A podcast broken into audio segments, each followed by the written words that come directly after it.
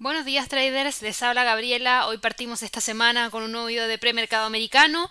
Es el último día de este mes de agosto, ya estamos a 31 y obviamente vamos a hablar acerca de los principales movimientos dentro de los principales índices accionarios porque hemos tenido mucho movimiento durante la sesión de trading del día de hoy y eso tiene una razón en particular. Esa razón en particular es lo que ha estado ocurriendo con China y voy a ir de inmediato a nuestro calendario económico porque durante la sesión de trading del día de ayer se entregaron los datos de PMI compuesto y PMI manufacturero y en el caso del PMI manufacturero para China la cifra fue positiva ¿por qué? porque si bien no logró llegar hacia el 51.2 que era lo que el mercado esperaba ni tampoco llegó hacia el 51.1 que fue la lectura del mes pasado sí logró quedar por sobre el 51 de hecho quedó en 51 y eso es por sobre el 50 lo que sigue hablando de una expansión en el sector de manufactura para China lo que podría significar también una continuidad de esta demanda de materias primas que podría impulsar los movimientos dentro del mercado de otros instrumentos. Así que en general,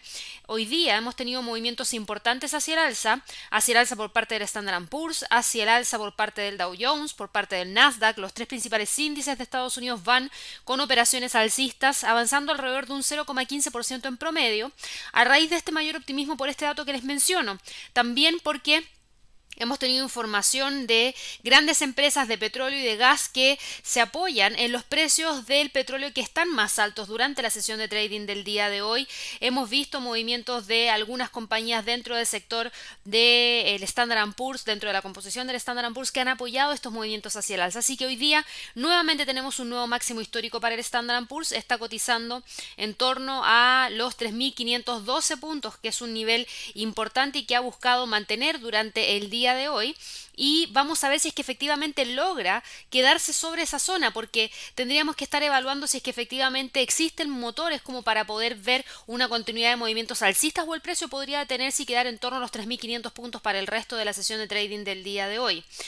Si vamos a mirar el calendario económico para hoy día, si se fijan, hoy día vamos a ver de inmediato lo que se viene para Estados Unidos y tenemos una sesión de trading muy tranquilita, no se esperan grandes fundamentales, así que Probablemente tengamos una mantención en torno a los 3.500. Siguen en juego los mismos factores subyacentes que han contribuido a esta racha alcista por parte de los principales índices en Estados Unidos y eso tiene que ver el liderazgo de aquellas empresas de mega capitalización que siguen operando hacia el alza, el optimismo en torno al tema del coronavirus y estas nuevas Em, medidas como vacunas, avances en términos de desarrollo de vacunas, avances en términos de desarrollo de tratamientos para poder bajar la mortalidad, es lo que ha generado también este mayor optimismo en torno al coronavirus. También en la política de apoyo de la Reserva Federal que entregó la semana pasada en Jackson Hole las declaraciones de Jerome Powell y expectativas de poder conocer mayor alivio fiscal dentro de los próximos meses. Así que eso es algo importante.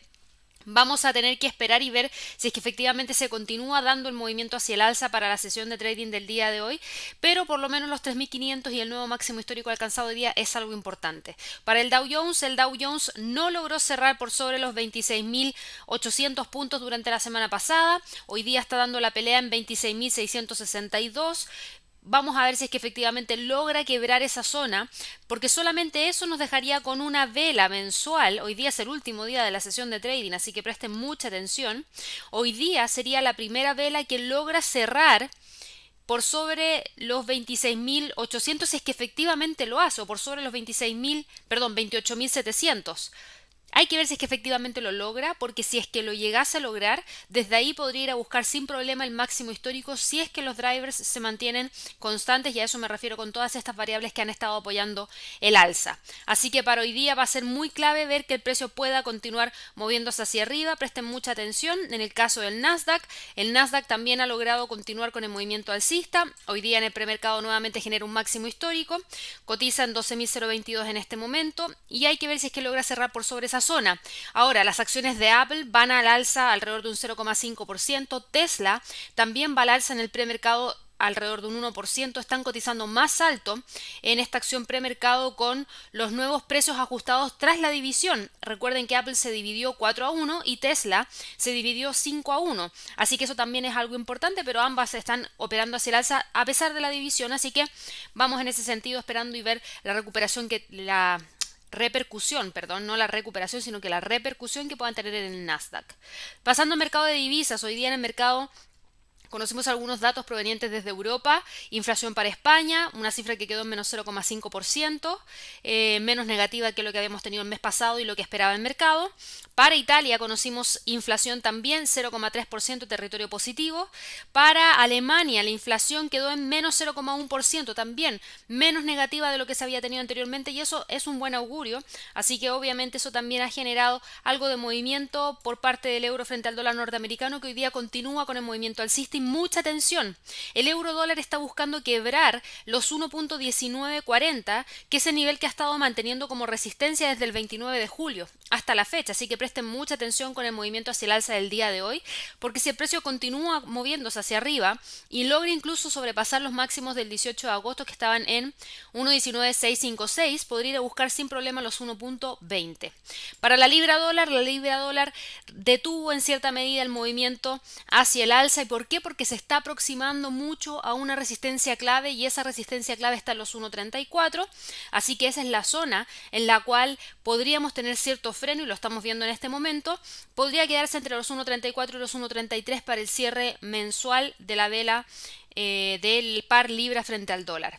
Para el dólar yen, el dólar yen logró rebotar levemente hacia el alza. Hemos visto una caída de los instrumentos de refugio, así que en ese sentido el yen ha perdido terreno, el dólar ha estado ganando terreno, pero Vuelvo a repetir, aquí vamos a eliminar esto porque ya queda obsoleto.